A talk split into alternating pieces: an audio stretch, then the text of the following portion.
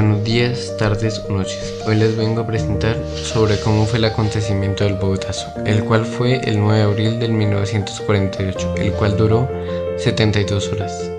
El Bogotazo se le conoce como una serie de disturbios ocurridos el 9 de abril del año 1948 en la ciudad de Bogotá, debido al asesinato del líder político Jorge Eliezer Gaitán Ayala. Debido a esto empezó un periodo llamado como la violencia el cual duró 10 años. A lo largo de la primera mitad del siglo XX, Jorge Luis Gaitán Ayala ha sido una personalidad bastante influyente para la sociedad en aquel entonces.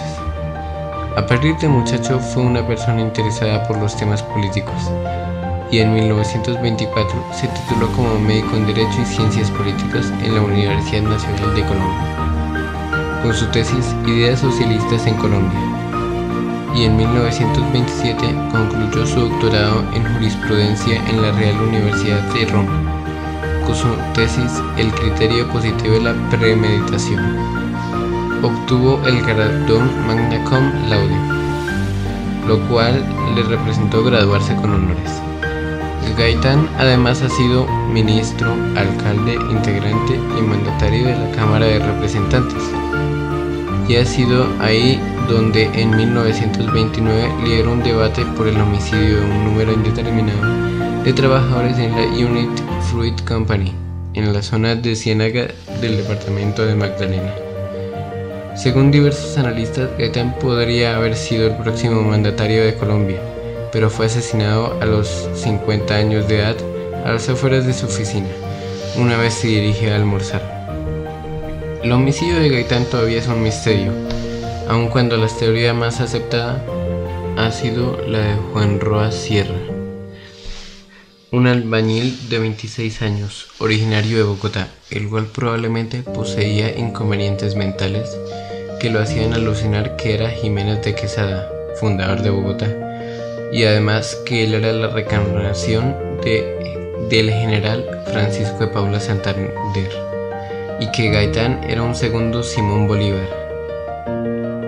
Cabe resaltar que Roa había tenido contacto con Gaitán, iba a la mayor parte de sus conferencias en el Teatro Colombia y cabe la probabilidad de que haya producido un favoritismo político por Gaitán.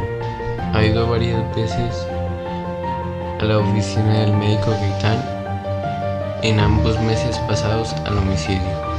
En dos oportunidades ha sido un hombre que no se le conoce mucho y la última vez el portero asegura que un hombre lo acompañaba, aun cuando Roa pidió la entrevista solo.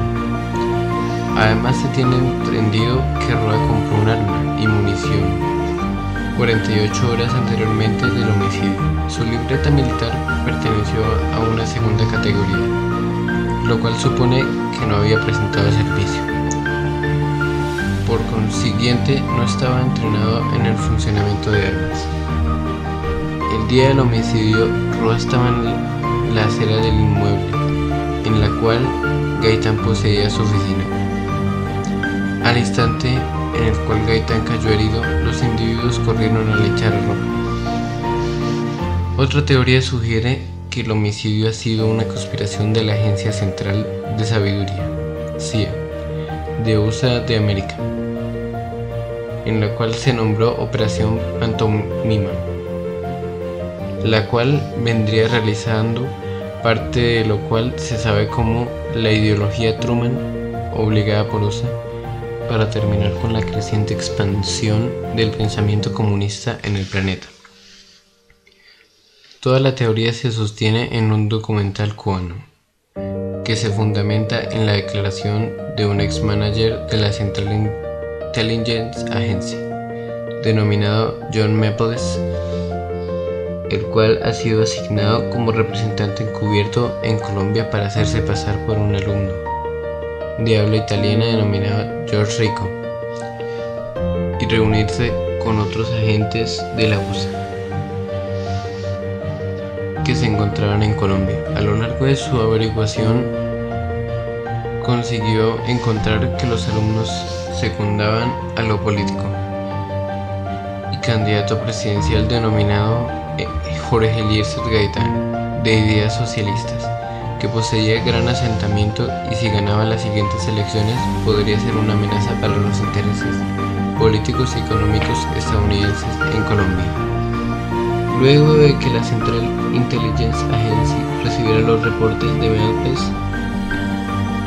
la agencia central optaría por sobornar a Gaitán, ofreciéndole puesto como casitario en Derecho Penal en la Universidad de Roma o en la Universidad de Sorbonne en París y un apartamento de en la localidad que hubiera escogido. Además, dos fincas en la sabana de Bogotá y otros llanos orientales y financiación total en la enseñanza de sus hijos en cualquier territorio del continente europeo. Eso que Gaitán se negó. La Central Intelligence Agency optaría por matarlo. Fundamentalmente, el propósito de la tarea de Roa era matar a Gaitán y después saldría del territorio. Se menciona la vida de otros dos hombres, aparte de Roa y el Pecoso. Uno se subió sin prisa a un tranvía y el otro se subió a un coche después de que Gaitán cayera herido. El señor Gabriel García Márquez, que estuvo ahí minutos luego, garantiza que su autobiografía, que un señor realmente bien vestido, a las afueras de la droguería, fingía estar guiando a una multitud con sus gritos para que lincharan al detenido y lo llevaran a rastras hasta el palacio presidencial. Después de esto, el señor se subió a un carro de lujo y desapareció.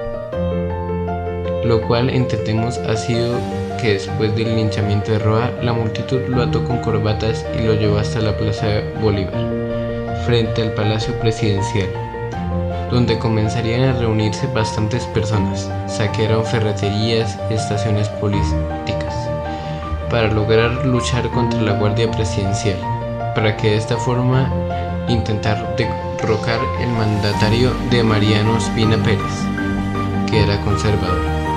La Guardia Presidencial estaba siendo apoyada por francotiradores anónimos. Aún cuando la multitud resistió, a la Guardia Presidencial se le estaba acabando la munición. Como resultado de esto nacieron diversos movimientos guerrilleros por toda Colombia.